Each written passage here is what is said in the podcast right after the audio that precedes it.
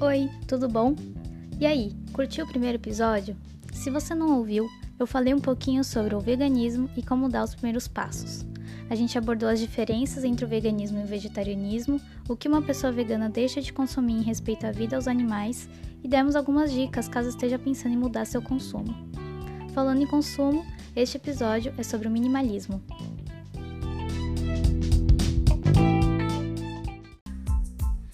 Minimalismo, quando menos é mais. O que é realmente preciso para viver bem e ser feliz?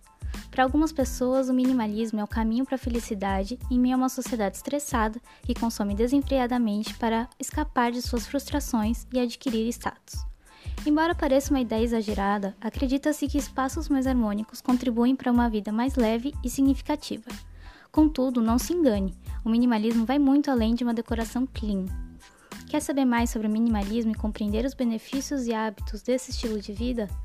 Então, acompanhe o episódio. Mas afinal, o que é minimalismo? Segundo o documentário Minimalism, a, document a Documentary About the Important Things, dos escritores Joshua Milburn e Ryan Nicodemus, documentário que, aliás, está no Netflix como Minimalismo, esse estilo de vida nada mais é do que um comportamento que confere mais importância às pessoas do que às coisas que elas possuem. Ou seja, trata-se de uma reavaliação das prioridades a fim de identificar o que verdadeiramente traz valor à vida de cada um e eliminar os excessos, como posses, ideias, hábitos e até mesmo relacionamentos. Muitos acreditam que minimalismo é morar em uma casa branca e praticamente vazia ou ter todos os seus pertences em uma mochila e viajar ao mundo. Talvez para algumas pessoas seja isso mesmo. No entanto, existem diversos níveis de envolvimento e pontos de vista sobre o assunto. Essa filosofia também está relacionada com ter boas experiências, levar uma vida mais simples, saudável e intencional, trabalhar com o que se gosta, manter pessoas queridas por perto e, consequentemente, consumir menos. Claro que isso não significa que você nunca mais comprará nada, mas é interessante ter em mente que o minimalismo é o oposto do consumismo. E é aqui que mora a dificuldade de muitas pessoas. Quando surgir a ideia de consumir algo, uma sugestão é sempre questionar: eu realmente preciso disso? Desenvolvendo a consciência de que ser é mais importante do que ter, percebe-se que não é necessário ter muitas coisas para ser feliz. Inclusive, descobre-se que é possível trabalhar com o que gosta e viver satisfatoriamente, mesmo com um retorno financeiro menor. Quando você desapega e se liberta de coisas desnecessárias, fica mais fácil valorizar o que já possui, focar no que é importante, tomar decisões mais conscientes e perceber os benefícios de viver com menos. Tá, mas quais são os benefícios? primeiro é intenção. Em essência, o minimalismo envolve viver de maneira intencional, com clareza e propósito, isto é, ter somente aquilo que faz sentido para você. Sendo assim, é preciso deixar para trás o famoso e teimoso pensamento um dia, quem sabe, eu vou precisar disso. Está com dúvida? Desapega. Não tenha medo de abrir mão de algo que não acrescenta nada em sua vida. Bom, o segundo benefício é liberdade. Viver o minimalismo significa não depender de bens materiais, hábitos ou pessoas para ser feliz. Isso porque há paz de espírito e entendimento de que o menos é mais. Afinal, muito dinheiro não compra felicidade, muitos móveis não formam um lar harmonioso e muitos amigos nem sempre representam amizades sinceras. Além disso, uma pessoa minimalista geralmente possui mais tempo, dinheiro e disposição para viver experiências enriquecedoras, como viagens, pois não precisa de excesso para ficar bem e sabe apreciar o que realmente importa. O terceiro benefício é leveza.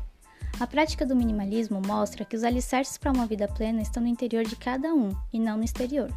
Portanto, não é preciso possuir muitas coisas para se sentir completo. Ser livre de coisas desnecessárias e valorizar a simplicidade gera resiliência. Um quarto benefício é saúde.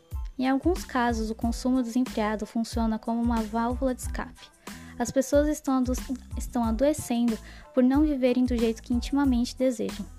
Frustradas, são consumidas por suas rotinas estressantes e compromissos excessivos.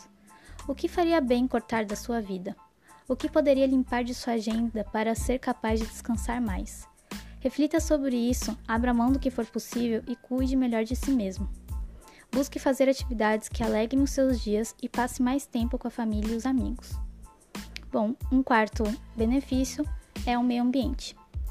Práticas minimalistas também refletem no meio ambiente. As pessoas agem de modo mais consciente e sustentável quando percebem que a felicidade está além do consumo. Dessa forma, exige-se menos das cadeias produtivas que exploram recursos naturais. Além disso, o minimalismo representa responsabilidade no uso desses recursos, como a água.